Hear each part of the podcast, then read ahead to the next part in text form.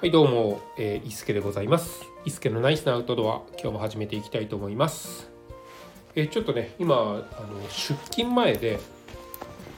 えー、まだ家にいるんですけれども着替えたりちょっと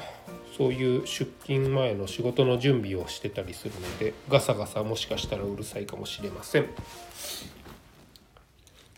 えー、と昨日までね私3連休だったんですけれどもシフト制でねあの、まあ、ちょっと連休を自分が取ってたわけじゃないんですけれども、えー、そんなシフトになってたので3連休もらったんですがまあねちょっと山行きたいなとかあれしたいなこれしたいなっていろいろあったんですけれども子供がね少しあの体調不良で、えー、学校休んでたりしてたのでその看病などをしていて、えー、結局どこにも行かずに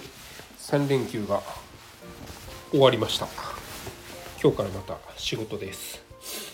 うん。あそんな感じでね、えー、今日の、えー、お話なんですけれども、えー、素材ですね。河川とか、え綿とかダウンとかその辺の素材のお話ができればなと思っています。はい。え、よくねあの身につけるウェアですね。衣類について、えももうこれ主にハイキングだと思うんですけれども、えー、ハイキングで着る服ですね。綿素材は避けたい。避けて避けた方がいいですっていうことをねよく言われるんです。というのもあの綿はですね汗とか、え水をしっかり吸い込むのは吸い込むんですけど、えー、それをね発散させる。で乾くっていうところがね非常にこう遅い、え、素材になってましてなのであのー、一度濡れてしまうとなかなか乾かない。で、えー、冷えてね体を冷やしてしまうっていう、え素材になります。なので、えその面っていうのを避けてですねできればポリエステルとかナイロンとかそういうね河川の素材のものを、え取り入れるっていうのが、えー、いいとされてるんですけれども。一番最初ねそんなのを知らずにハイキングに行った時は、えー、綿素材の、えー、パンツ。アンダーウェアにですね綿素材の T シャツで、えー、短パンで行ったんですけれども。確かに、えー、山の中ってちょっと冷えたりするんで山の中で、えー、日陰木陰にね入った時に汗をかいた、えー、で濡れた T シャツで、えー、ちょっとひんやりしてお腹が冷えてしまったりとかそういうのね確かにあったなっていうふうに思います。うん、あと、えー、素材は、え、河川ポリエステルとかナイロン以外にも、えー、天然のものだとメリノウールっていうのがねいいっていうふうにはなっているようなんですけれどもちょっとねこの辺について、えー、最近、まあ、昨日とか一昨日とかね、えー、気づいたことがありましたので、えー、ご紹介させていただきたいと思います。というのもあの全然ね、えハイキングとか行けてないんですけれどもその代わり家で家事をしてまして洗濯物ですね、え干したりとか畳んだりとかしてる時に気づいたことなんですがあの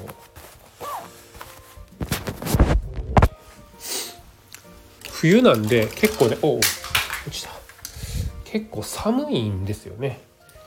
寒くてなかなか気温が上がらないので風もないと洗濯物が乾かないんですよ。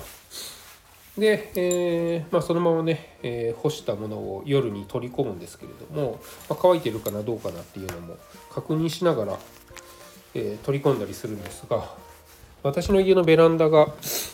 えずっとね日当たりは良かったんですけれども最近ベランダ側にですね、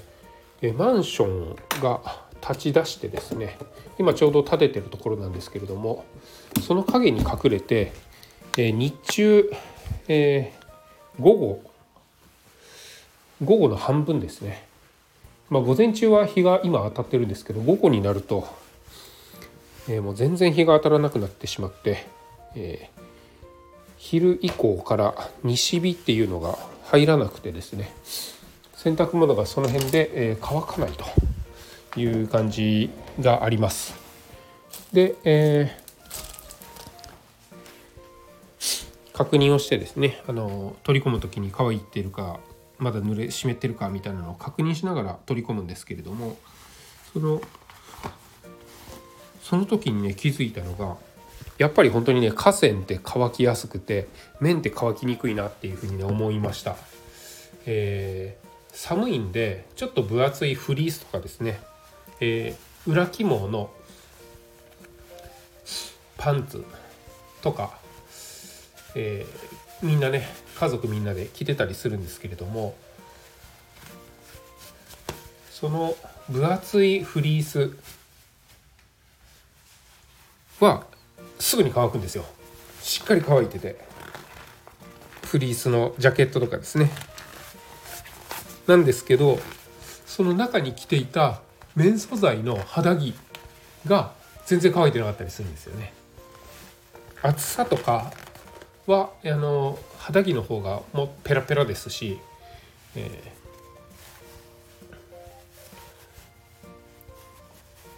ー、なんですかあのフリースの方があのかなり分厚くてあったかいんですけれどもフリースの方が断然早く乾いてるんですよね。うん、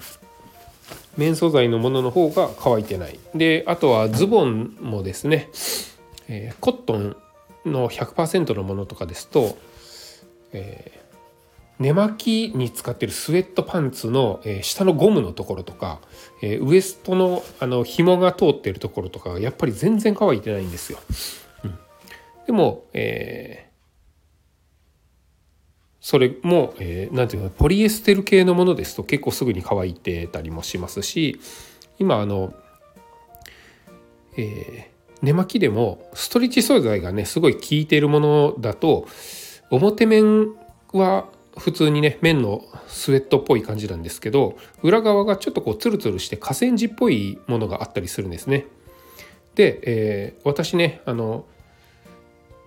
洗濯物干す時に色あせてしまうのが嫌なんでだいたい洗濯物は裏返して干すんですけれども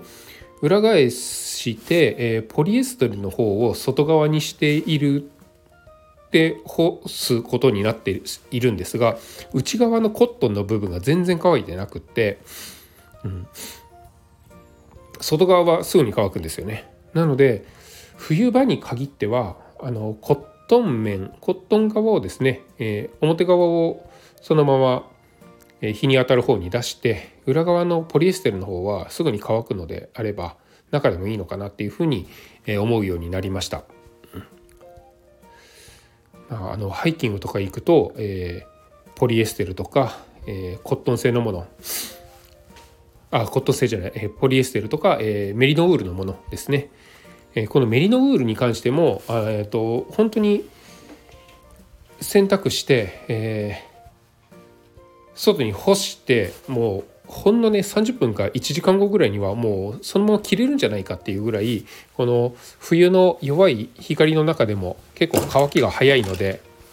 で、えー、メリノールに関しては匂わないですし、えー、汗を吸ってすぐに、えー、乾かしてくれるっていうで暖かいっていう素材なので結構ね本当に万能かなと思います。まあ、デメリットとしては、えーちょっと素材が弱い。どこかに引っ掛けたりしたらすぐに穴が開いてしまったりっていうこともありますし、えー、素材が弱いっていうのと、えー、静電気ですね。静電気がバチバチとくるのもちょっと気になるところではありますけれどもそれ以外では、えー、かなりメリノウールっていうのもかなりいい素材だなっていうふうに思ってます。ただこれがキャンプってなると、え、焚き火をするじゃないですか。焚き火にねあのこの辺の素材って全部弱いんですよね焚き火をするのであれば燃えにくいコットンであったりそういうものがメインにな